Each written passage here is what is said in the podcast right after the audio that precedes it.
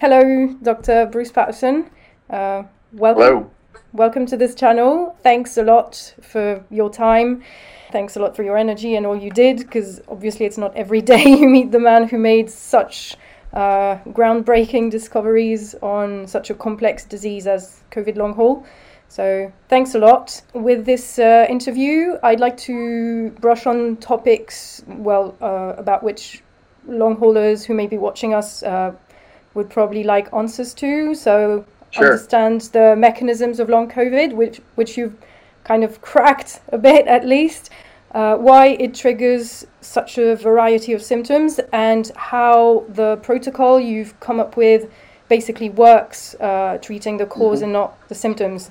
So yeah, and obviously, like, because the treatment is well, not really accessible in France yet, or with a lot of difficulty. So for people who cannot get access to treatment yet, for them to understand basically what's going on in their bodies, that they're not crazy, it's not in their heads. Um, that there No. is a, an explanation uh, for all those symptoms. So maybe for them to understand better what's going on and not make their symptoms worse until uh, treatment becomes accessible to them. Right. Um, so before we start, we should probably just point out that we have like zero affiliation, uh, no money has been exchanged, no influence. This is actually the first time we speak live. Uh, yeah, absolutely. yeah, because uh, I've well, I've been seen by Dr. Yogendra uh, from IncellDx, but I have never spoken to you before. So uh, just to make it clear to everyone uh, that there's like zero conflicts of interest uh, between us. No, none. That settles. Uh, well, Dr. Patterson, could you maybe please tell us about your a bit about your background um, for people who don't know you and how you ended up uh, researching uh, long COVID, perhaps? Sure. Um, I, I'm actually a viral pathologist. Uh, I was trained in pathology at Northwestern University in Chicago, um, and I went on to um, head up uh, virology at Stanford University in California, um, where I was an associate professor and and continued to study um, viral pathogenesis. And you know, I started in the HIV uh, pandemic uh, with my research in 1989 Wow. and um, figured out ways how the virus um, causes disease, uh, where it hides, which is a very important uh, concept in, in in COVID. So, um, and and a thing called tropism, which is what cells are, um, you know, the virus infecting. So, my background obviously is in viral pathology, and, and I started in HIV and there's a lot of similarities which we found between um, HIV and, and COVID, which nobody really talks about.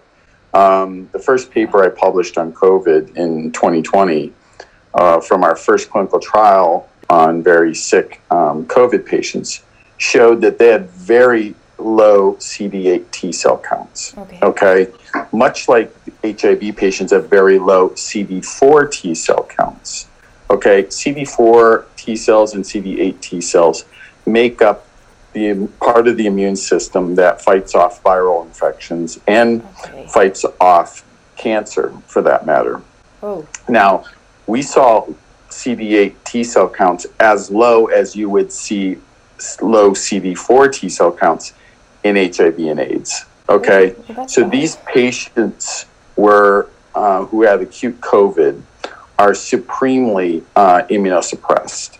You know, maybe not so much with the Omicron variants, but they still have low T cell counts, and the T cells are what we call exhausted, meaning they're fighting, fighting, fighting, and they they just get exhausted. Okay. okay. Um, the other thing we found is, um, you know, that COVID is a macrophage disease. Macrophages are these specialized cells that are involved in the innate immune response because we've never seen this virus before. Uh, the thing with macrophages, they can make these inflammatory markers. So, you know, from day one, COVID had a very large inflammatory component.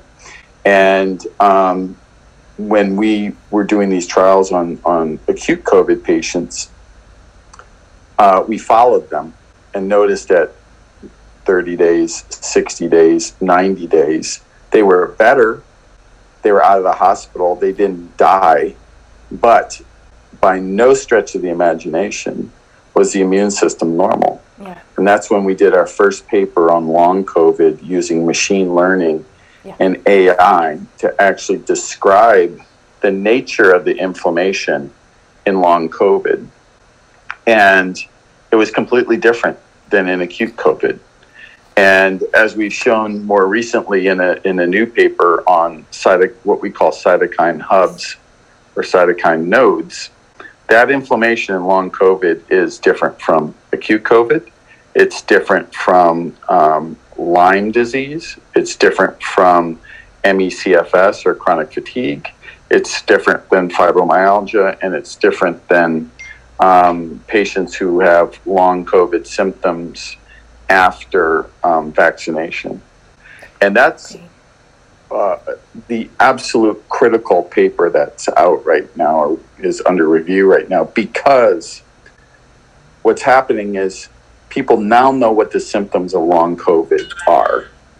And they're going to their physicians and saying, I have long COVID because I have these symptoms fatigue, brain fog, um, post exertional malaise. When in fact, um, it could be Lyme, post Lyme disease. It could be chronic fatigue.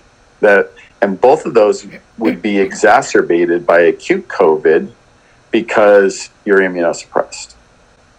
So what happens is when you're immunosuppressed, if you have Epstein Barr, or you have herpes, or you have um, varicella, which is chickenpox and shingles, Shingles, yeah. um, those reactivate because your CD8 T cells, which normally fight them off and keep them in the latent phase, um, isn't working. Uh, and so these uh, latent herpes family viruses reactivate and cause the same symptoms as long COVID Okay. right? So you see all these papers about long COVID. My first question is, how do you know they're long COVID? We're the only ones who separated in our outcomes paper, which is also out for review on treatment with Maraviroc and Pravastatin. We used pure, what we call pure PASC or pure long COVID um, without anything related to it. Okay, so just to make it clear, the diseases are really different. Like acute COVID does not have the same signature as long COVID, which does not have the same signature as, as like ME/CFS or Epstein Barr, uh, which is mono mono uh, the mono Yes, mononucleosis. Yeah. However, they have the same symptoms. Okay. I was on an interview one time and they got a response from some professor at another academic institution in the United States. And they said, Oh, we don't need diagnostics because we know what the symptoms of long COVID are. That's crazy. The symptoms of long COVID are identical to somebody who has Lyme disease, they're identical to somebody who has chronic fatigue syndrome, they're identical to somebody who has fibromyalgia. You can't tell the difference. And, you know, we're just about to announce in the next week or two that our diagnostic just got CE-IVD approval in the EU. Okay. So it'll be the first long COVID test with regulatory approval. oh wow. Yeah. That's good. That's That- good. Yeah, we, we have a press release that'll be going out soon, but that gives us the ability to say this test A says, do you have long COVID? Um, B, we can classify do you have long COVID? Do you have Lyme? Do you have chronic fatigue? And, and last, it says, you know, are you responding to treatment? Which is critical because it's non subjective. Um, and you know, there's so many people that say, "Yeah, I feel a little bit better." Oh, yeah, this, that, and the other thing. But what we can say is that, wow, your immune system's better, or your immune system's back to normal, which is what we're seeing. Um, and that's really exciting because, because as we show in the outcomes paper that's being reviewed, when the biomarkers and the inflammatory markers get back to normal, that's accompanied by improvement in symptom scores. In other words, when the inflammatory markers go away, your symptoms get better. I mean, it's not that hard to understand, but it's really, really important to have a means to measure that. Yeah, when you talk about inflammatory markers, I mean, like you're talking about uh, the cytokine panel, because lots of the times uh, the classic biomarkers, which are like SED, SED rate and like CRP, uh, they're normal in most long haulers. And I remember okay. being tested for all those inflammatory markers like a year and a half or so. And every time they came up normal, aside from the time I had a supposed blood clot and I had the D dimer uh, nice. marker, which was elevated. But aside from that, I was technically healthy. I just couldn't get up or barely. So, so we used to make jokes in the laboratory um, when I was running the clinical laboratories that CRP and SED rate are the most worthless tests in the lab, and they are. Um, they're elevated when they shouldn't be elevated. They're not elevated when they should be elevated. Um, the performance of those two tests is is terrible. Okay. The only mild um, importance of CRP is that it's related to um, the uh, expression interleukin six. But CRP is not, interleukin 6 is the prominent um, biomarker and inflammatory marker in acute COVID. Yeah. Not necessarily in long, we rarely see IL 6 in long COVID. So that's a distinguishing feature. So, how did you get to those discoveries basically like how did you work and figure out like which were the cytokines or the mark the biomarkers which would tell uh, that you know this is long covid and it's not acute covid or lyme or epstein-barr I think one of the most important things, number one, I was in China in January, first week in January 2020. So someone showed me a, you know, a lab report of the inflammation in, in this quote new virus. Um, and I was, I was, you know, aghast because, you know, everything seemed to be elevated. There was just this, um, you know, this massive release of cytokines. And then I came back to the States, immediately jumped into um, clinical trials using CCR5 antagonists, which we now use uh, extensively they're actually more important in long COVID than in acute COVID. Um, but I think the most important decision we made was to follow up with patients that were in the trials and check in on them at 30 days and 60 days. And, you know, like I said, they were feeling better. They didn't die, but their immune systems were still a mess. But they were a mess in a different way. And that's when we started using machine learning and AI yeah. on a cohort of patients, you know, 60 to 90 days out, um, to say that um, there's something really wrong here. Yeah. And what that did for, and this was the summer of 2020, um, it was so important when we came out and said, listen, um, there is a problem with these patients who have these symptoms. And I'm telling you, like you said, um, it was so important for the patients to know that something was wrong. Yeah. Okay. They were being ignored and uh, gaslighted um, by physicians in the in the U.S. and around the world, and say, "Oh, you don't have anything. You have PTSD, or it's all in your it's head." stress. Well, yeah. That's right. Yeah. It wasn't in their head. No. It was in their immune system, okay. and it was a mess. And so the first thing to do we did was identify exactly what was going on, and then we saw this pattern in the cytokines that was consistent with um, vascular inflammation. So then we went on to say, well, what's causing the vascular inflammation? And that's when we identified um, the S1 protein in these circulating monocytes. And these monocytes, their sole role in the human immune system is to bind to blood vessels. And so it just fit perfectly. And we now know by looking at post vaccination long haulers yeah.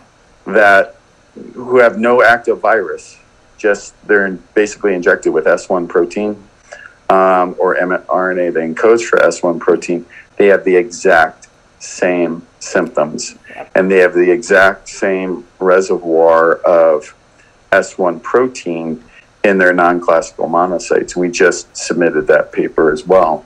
But it proves our hypothesis in COVID long haulers that it's the S1 uh, that persists in these long lived immune cells that's causing this ongoing inflammation in, in, in long haulers.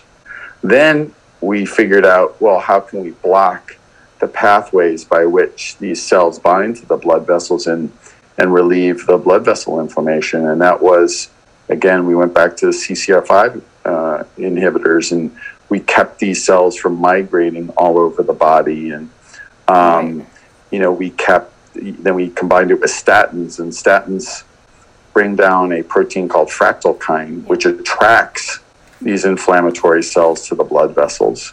So that combination has been uh, extremely potent. And, um, you know, we'll add a third drug um, to accelerate recovery at times. But the bottom line is that's the, the, the CCR5 antagonists and the statin are the two drugs that uh, prevent these cells from migrating. And you know what? Exercise increases the migration of these cells. And then yeah. every academic institution in the United States is saying, oh, you can exercise yeah. this out.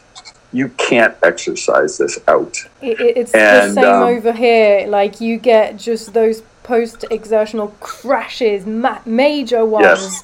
And even when you feel slightly better, you're like, oh yeah, I can do this today. And then you're like just pushing yourself a bit too much, having just, you know, getting up and going for a walk or something and then you're just out for another week or two because a lot of long haulers seem to be people who had a really active lifestyle before being becoming oh, sick. they are yes, and for sure. yeah, and yeah I, I know i was like so frustrated because every time i felt slightly better i would just try and push myself to the limit and exercise and it would just just set me back immensely and I think this is yeah like the major symptom. So this post exertional malaise, is yes. inflammation. It's basically inflammation.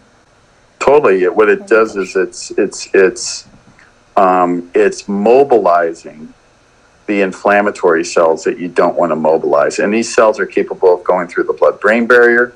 They cause neuroinflammation. Yeah. And so um, this is the one hypothesis and mechanism that can account for the many symptoms of, of long COVID.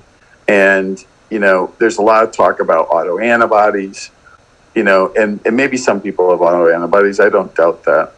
Um, one of the issues is, is a technical issue. Um, when you're doing autoantibody testing in the lab in somebody who's very inflamed, everything is sticky. And you're doing the assay in a plastic plate. So there's a really high degree of false positives mm-hmm. for autoantibody testing in somebody who's inflamed. Yeah. Okay, and that's a technical issue that's not understood on social media. Yeah. Okay. The other thing that hasn't been shown, at least to my satisfaction, is that you have an autoantibody. What does it bind to? What symptom does it cause? And if I remove that autoantibody, does that symptom go away? We've closed the loop. So here's the inflammation. If we um, if we treat the inflammation and make it better, the symptoms get better. We've closed the loop on saying this is what we think is causing long COVID, and if we do away with it, you're going to get better. And that's I think we're probably the only group in the world who has shown that. And then you know we went down this route with microclots giving everybody Plavix or aspirin or something, and it really doesn't work.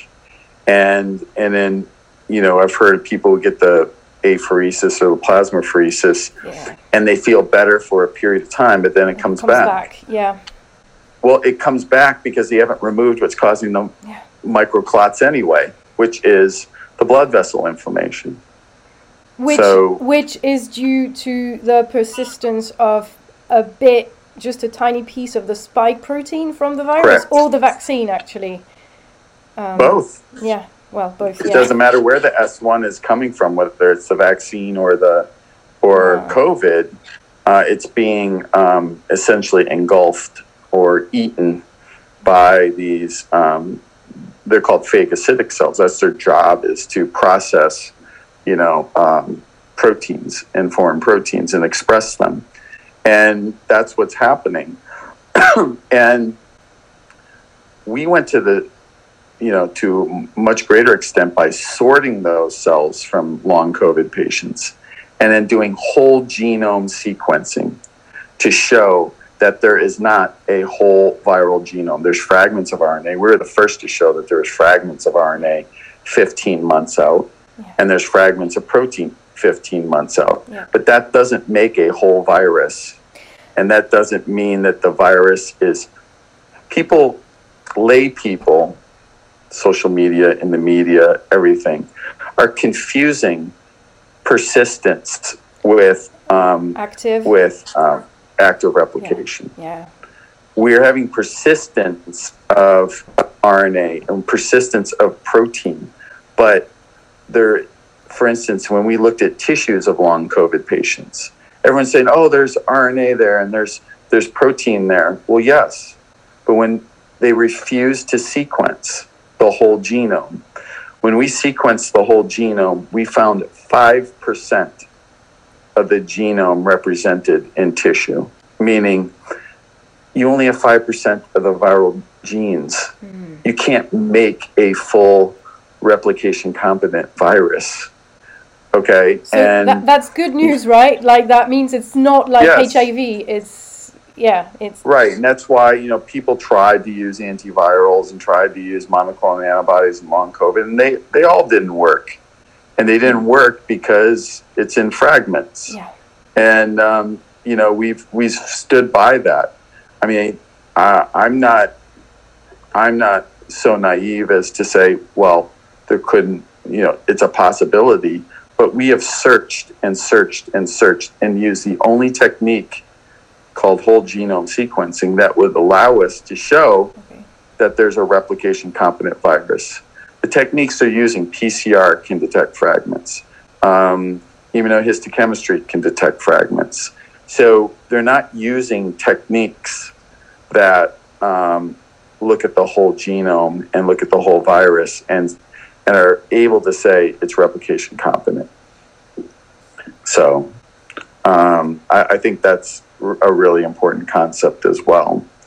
Um, but again, I think you know the reason now that um, things are working even better is our ability to distinguish between pure long COVID, um, post-treatment Lyme disease, uh, ME/CFS or chronic fatigue, fibromyalgia, and post-vaccination long haulers, because the the treatment is is different in all of them subtly. We still use Maraviroc and Pravastatin in everybody because they all have a vascular inflammation component. Um, but um, the fact is, you may have to add other drugs to their regimen yeah, depending on what they have. So you may have to treat the Lyme bugs if the Lyme bugs are still, you know, still active with antibiotics. But we can treat the immune system and the bug at the same time, which is what we're doing. okay, So, um, and I'll be talking at the um, National um, Lyme, um, you know, symposium in the United States in, in September on both the pathogenesis of of Lyme and um, and how we're treating it. But um, you know, I, I think there's this continuum of chronic inflammatory diseases that happens to include long COVID. Uh, however, you now reports that one in eight people with COVID will get long COVID. That is a huge number. yeah. So we're going to be busy for a long time. Yeah. Well, and a lot of people are not even aware quite of like of their symptoms. Like they won't have such a dramatic, you know, uh, long COVID symptoms. So they will just be like, "Oh, I never quite recovered from COVID," or "Oh, I feel really tired since I did the vaccine," and all. and they just you know you're like oh dude you have long covid maybe like maybe you should look into this and they'd be like no i didn't have a a really uh, oh sorry I didn't have a really bad case of COVID, so it can't be. And then you're like, well, actually, I think it can. But yeah, so yeah. it's really important that people are well, aware that it's a real disease, that it's not just, oh, they never fully recovered. It's that they're sick, they have something, and it can yes. be treated. That's such an important comment because there is a continuum. I mean, there's some patients who have relatively mild you know long COVID symptoms, and there's people who can't get out of a bed, and um, so there is a continuum of um, symptoms. The other thing that's important to note that is that a long COVID patient at 90 days, which is the cutoff, we showed viral replication at 90 days. You know, it is quite possible that long COVID patients at three months or four months could benefit from antivirals um, because there could still be viral replication. But when you get to 8, 10, 12, 15, 17, now 24 months, yeah. there's no way there's replication. You know, there's replication competent virus. And I think that has to be dealt with um, in a different way. Yeah. Well, so the treatment that you're recommending, uh, like Maraviroc and Pravastatin, um, basically are not uh, symptomatic treatments such as you know we'd get beta blockers if we have pericarditis or you know anti-inflammatory meds such as cortisone. I had them all like over the course of like the past two years. I've tried them all. So it doesn't target the symptoms. It targets the the, the core mechanism of the disease doesn't it? Yes. Yeah. It does. And you know what? That's that's what they call a long covid um, program in the United States. Is these academic institutions, you go there and you see a neurologist, you yeah. see a pulmonologist, you see a cardiologist, you see uh, a respiratory uh, therapist, and you see, you know, a GI um, doctor, and they all put you on whatever they they find, right? And it's it's it's just like chasing a dog chasing its tail. Yeah. Right? They're just chasing symptoms. And they may treat the symptoms, it may or may not work. But as soon as you take therapy away, they, the symptoms come back. Yeah. And, you know, to me, it's just, it's absurd um, that, that patients have to go through that. And then, or they'll go to a neurologist, they'll do all kinds of expensive scans, MRIs, and this, that, and the other thing, PET scans, yeah. and there's nothing. Nothing, yeah absolutely nothing. And I think that was what caused the initial, um, it, you know, um, uh, non-acceptance yeah. of long COVID. Is they went to doctors, they did these tests that were just general yeah. things that you get when you go to the emergency room, and they were showing nothing. So like, oh, go home, you don't have anything, you're crazy, right? But the fact is, it, this is a very, very, very complicated disease. Mm. And as we published in the Cytokine Hub paper, it's even more complicated because it overlaps significantly with other highly prevalent chronic inflammatory diseases. Mm. And to not understand that and, and treat appropriately is, um, is really putting the patient at a disservice. So, does the treatment does it cure you on the long term? Does it have an end, or do patients have to take it forever? I really hope not forever, because you know it's quite expensive. No, it, there's, there's a definite end. In fact, in our outcomes paper, which we're hoping will be out in print very, very soon, because okay. um, it was so statistically significant. Um, six to twelve weeks yeah. was the average recovery time, and um, and they don't relapse. Um, the people say they relapse. We later find out, oh, they had acute COVID, or you know they had a reactivation of the Epstein Barr. There's always a reason why the symptoms come back, okay. and if they do, a lot of them are. You know, I tell them you graduated, go on and live your life. And I never hear from them again. And I'll get a picture from them climbing some mountain in Colorado, right? Which I love. I just got one the other day from this woman who was a one of our early patients, and she was with her family, you know, camping and hiking and doing all that stuff. And and to me, that's so gratifying. You know, I we we've gotten our share of criticism, but you know, at the end of the day, when I see a picture like that, if I've even saved one person, you know, that that's fine. But you know, to to have the impact that we've had on so many patients is is is you know when you think about it for me it's a little bit overwhelming at times even but um, uh, it's so so wonderful because that's why we're in it and and now we're pushing for um, you know access to all. Um, I over the weekend I was negotiating a deal with um, another company that provides um, um, access to medical care to you know people in need who don't have the the financial resources to you know go through a program for a long period of time so that they can underwrite those costs. And then you know again we've taken control of the drug so we can eventually get the price of the drug lowered yeah. we're getting reimbursed for the test yeah. um, you know from from payers we're, we're getting reimbursed for the telemedicine because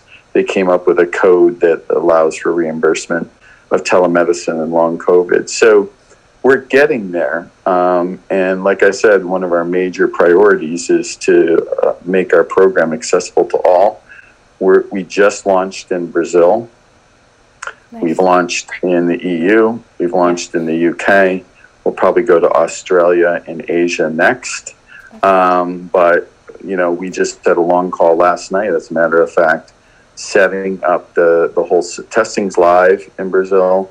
We want to set up the whole program um, in Brazil in cooperation with uh, the the really great um, Brazilian physicians. So.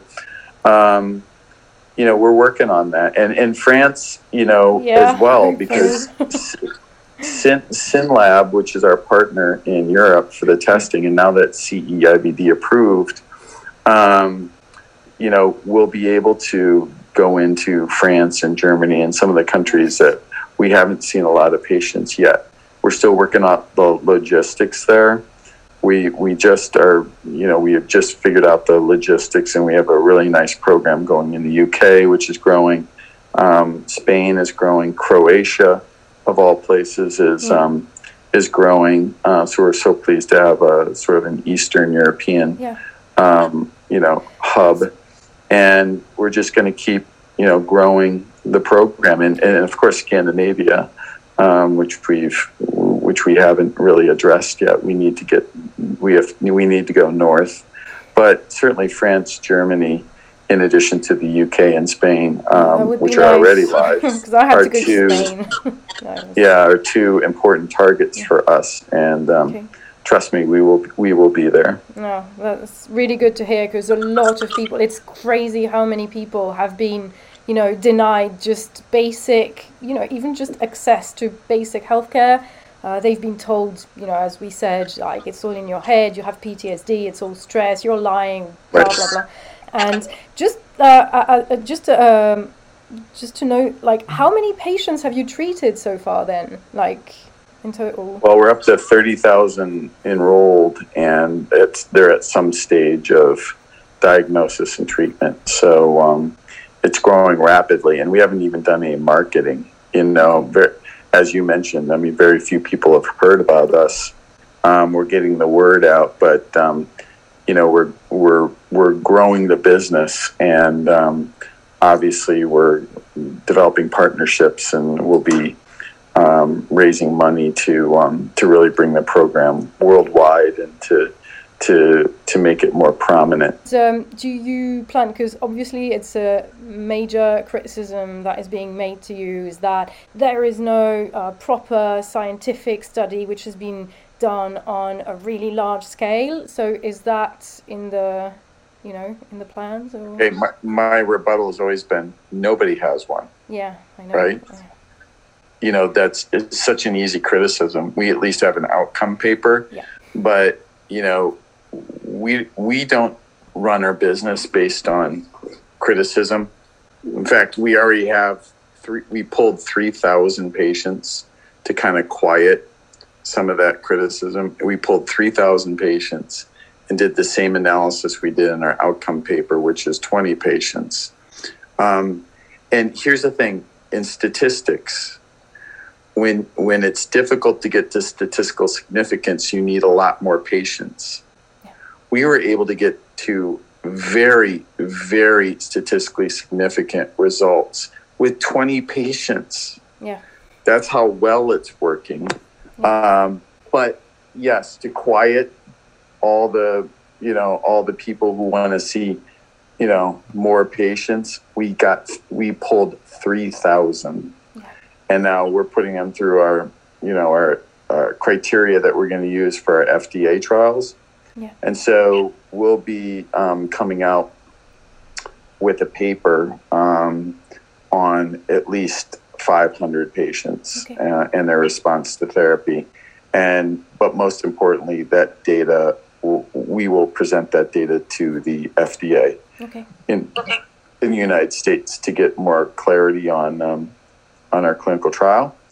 And you know our clinical trial because these two drugs are both um, FDA approved. Um, should be relatively straightforward and not take a lot of time. So, um, but we're gonna we have to do it right, and um, and so we're applying all the criteria. We're using our algorithms to show that it's pure PASC um, and not chronic fatigue or it's not Lyme. Uh, we're doing all of that. So it'll serve two purposes. Number one, it'll be a really large treatment study on the order of hundreds uh, of patients, um, maybe as many, like I said, as 500 or 1,000. Um, and it'll provide significant data to the FDA for them to advise us on, on what our clinical trial will look like. Nobody is in that place yeah, worldwide. So, you know, I could say that all the long haul all the long COVID publications are worthless because they haven't they have no way of saying who's long COVID and who's post Lyme or who's ME/CFS, right? Yeah. If if if I wanted to do take that same angle and just um, disparage or um, criticize what's being done, and, and all of this is very very hard work it takes a lot of resources, it takes a lot of people, and it takes a lot of money. Yeah. Um, so, you know, people think that we're charging too much, all of this is going into getting this drug approved yeah. and cheaper for everybody around the world. Yeah. But trust me, we are we are very much ahead in terms of having, you know, uh, analyzing a very large cohort um, and like I said, submitting that to the FDA and then eventually publishing that um, to go along with our outcome paper.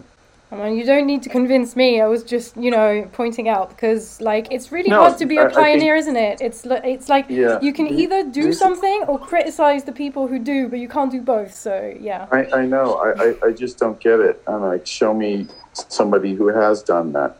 I mean, we're further along than anybody, and we're, you know, like I said, it's about putting together resources and all that stuff. Yeah. You know, uh, first of all, I think that's the advantage of being a company as opposed to being in academia.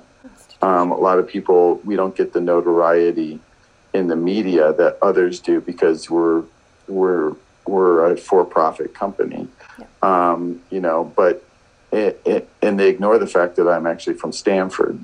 So, you know, when people from Johns Hopkins or Mayo or, or University of Pennsylvania are quick to criticize, they don't realize that I'm not some doctor from the middle of nowhere uh, in the woods. Um, you know, I was in their same position for 25 years of my life. And, you know, and we're just doing it correctly. And I do think because we're a company, um, we'll be able to do things faster because yeah. we have access to money, yeah. and um, and I think that's the exciting part. Yeah, getting any administration to move, or you know, it's like it takes ages. So, no, thank thank God there are people like you who just are willing to pioneer it and just go like, yeah, we're going for it. And even if we get it wrong, at least we've made something, you know, evolve and progress and we got closer to the answer. I think that's like the true, you know, scientific spirit, isn't it? It's, yeah. Yeah, absolutely. We've had to ignore some things, yeah. you know, that are said about us and and press on because number one, we have the scientific evidence, yeah. and um, number two, we know that we're doing the right thing, and number three, we're actually talking to the patients. Yeah. Um, I'll tell you one of the reasons I haven't stopped doing telemedicine myself and talking to patients is because I want to hear it.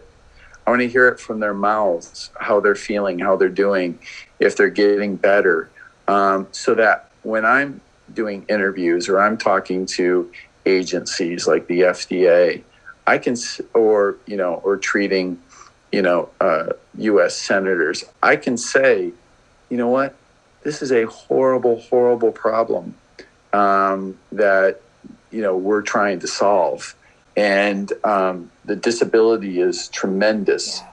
There is an economic report that says the economic um, uh, effects of long COVID on the United States could be a quarter to a half a trillion dollars. That and and that twenty to thirty million Americans um, have long COVID. And then we just heard on our call last night with Brazil that potentially ten to fifteen million Brazilians have long COVID. This is a big problem, and we heard the White House say that uh, COVID is not going to go away, and it's not yeah, we'll have treatments and we'll have vaccines, but it's always going to be with us. What, however, the flip side of that is that that means since we're seeing Omicron long haulers, that you know what, long haulers are going to always be there, and um, you know I think we and it's and it's a terrible issue that we need to prepare for. Yeah, I agree with that. Like when I see how many people have been affected and just don't even know about it, like yeah. Right. Uh, they don't. Also, because it's mostly people who are you know active and at the age where they work and they do things most. So you know it's, it's generally like younger people between 25 and 50 so at the peak of you know even productivity even in terms of like pure cynic e- economy, you know, economist terms, like, you know, we, we need to get this solved. We need to get this problem solved because if, you know, if they don't do it, even for people, at least do it because otherwise the economy might well collapse uh, if they don't. Well, I mean, they're already showing it, you know, 2.4% of individuals in the United States are um, are out of work because of long COVID. I mean, that's enormous. Huge. Yeah. So um, anyway, it's it's a large problem, and um, you know we're going to be working for a long time on this. So in terms of like questions which still have no, or perhaps you have the answer. Ooh, I can hear myself. This is crazy. You might have an answer too. Um, that like, why do some people get long COVID and others don't? seems really. It's a great question. I think it's um, it's all about viral load and tropism. I mean, from my uh, HIV days, um, it's about what the virus infects in terms of cells, and you know the original viral load. How much virus was there, and okay. are they capable of establishing reservoirs?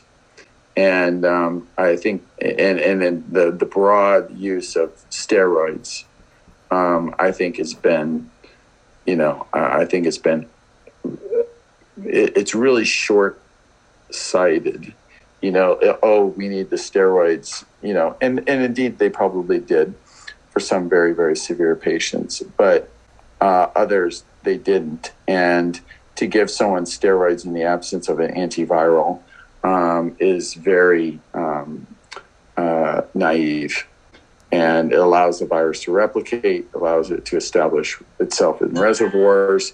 And I think ultimately that becomes, you know, the, the, the setup for long COVID. I had another question. Yes. Um, So just about the just to get back on the treatment briefly. Um, so if you don't take the treatment, or if can it just go away on its own? Will it just take much longer, or?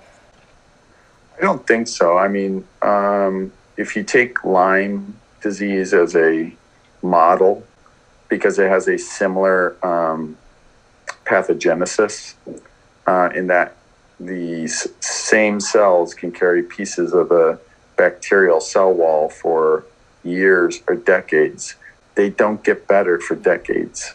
Yeah. That's not saying that some people with milder disease might not get better or at least get functional. Yeah. But I think for the most part, the answer is uh, probably not. Okay. No. Okay, well, let's hope the treatment becomes available soon. Uh, there's actually a little, uh, a, little bit of a scare in the medical world when you say Maraviroc. Uh, I think it's associated with really bad secondary effects. Um, That's that's absolute folklore. okay. Um, it's been one of the safest drugs. There's a big five-year study by the NIH on use, taking Maraviroc every day for five years. It's safe. There's a paper on the safety of using Maraviroc in pediatrics, in Okay. kids. Okay. You know, as, as little as two years old who have HIV, they've used Maraviroc. And I'll tell you of, say, 14,000 patients who have been on Maraviroc, we haven't seen a single liver enzyme elevation. So all of this is absolute folklore. And you know what the fact is, it doesn't have any other, you know, side effects. So, you know, they're making it out to be, uh, you know, taking a cancer drug, and it's been the most benign drug known to man. I got acute COVID. I took my five days of Paxlovid, and then I took a month of Maraviroc and statins to prevent me from getting long COVID, and I felt great. I felt like a million bucks. so I wouldn't recommend anything that I wouldn't myself take, which in fact I did. And um, it's been a wonder drug. And, um, you know, like I said, there's lots of, anyone wants papers on its safety, um, I'm happy to supply them five years of safety. When we're talking about six to 12 weeks of therapy versus five years, Yeah.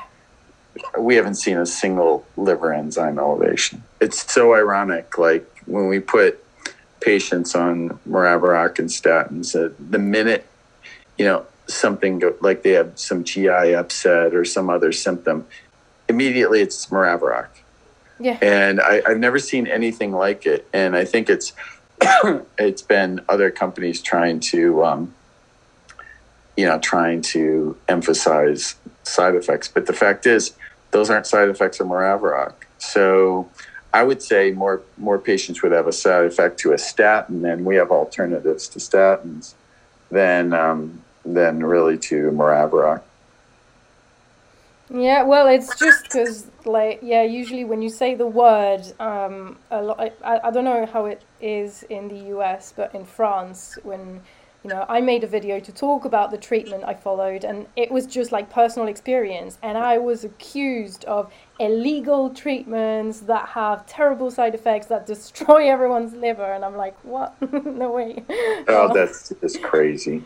Um, That's just crazy. And, and in fact, I think in this big cohort that we're about to publish, we'll publish all the safety data. The FDA already has all the safety data because it's already FDA approved. Um, but we'll submit all the safety data we have um, because we check liver enzymes throughout the program. So there's no, out of abundance of caution, but like I said, we've never seen liver enzyme elevations in all the patients on this. We had, no, I correct that. We had one, and we found out that they were taking large doses of Tylenol. And if you look at the package insert of Tylenol uh, or acetaminophen, it has just as many liver, you Yeah. know, liver mentions that uh, Maraviroc does. Yet we take it like um, we take it like candy um, when we have headaches and stuff. So uh, I think that's just like I said, it's big. It's a big folklore story. Well, thank you for clarifying all this. It's uh, it's been really great uh, to talk to you. So, just for summary, uh, so long COVID, which is different from acute COVID, which is slightly different from post-vax uh, long COVID. So, is caused by an inflammation due to viral persistence of the S1 protein, so a bit of the uh, spike protein. Just a piece, just a piece of the protein, and. Yeah and like I said, um, and at the heart of it is the fact that those cells go right to the blood vessels and yeah. cause blood vessel inflammation. So, and all this can be measured through a cytokine panel and a measure of uh, CD8 uh, T cells. Yeah, we actually have a new test that does the actually measures the S1 protein okay. in the monocytes, but also gives the CD4 CD8 ratio. So um, that's our immunoquant um, panel nice. um, that's now offered in the United States and will eventually um, be offered um, in the EU and the UK. Nice. So, and then once you have this, you give recommendations for medication to basically block all the cytokine receptors and allow the body to clear whatever viral fragments remain. Is this, did I get correct. that right? That's correct. Okay. Yep, absolutely. Yeah. Okay. How can people get to you then? uh, if they want. Yeah, so so no matter where you are in the world, um, it's still www.covidlonghaulers.com. And um, like I said, it doesn't matter where you are in the world, that's the first thing you do. And then we arrange for testing wherever you are, and then telemedicine to, um, to uh, give you the results of our algorithms and tell you what medications will work. Okay. Well, uh, thank you ever so much uh, again. Uh, it's been a really uh, great pleasure and honor uh, to have you on this channel. Uh, Likewise. Thank you. And um, I, I can't wait to get into France. So, Neither can I. Let I'll, your I'll viewers a, know that a good advocate. We'll be, we'll, we'll be there soon. Okay. Okay.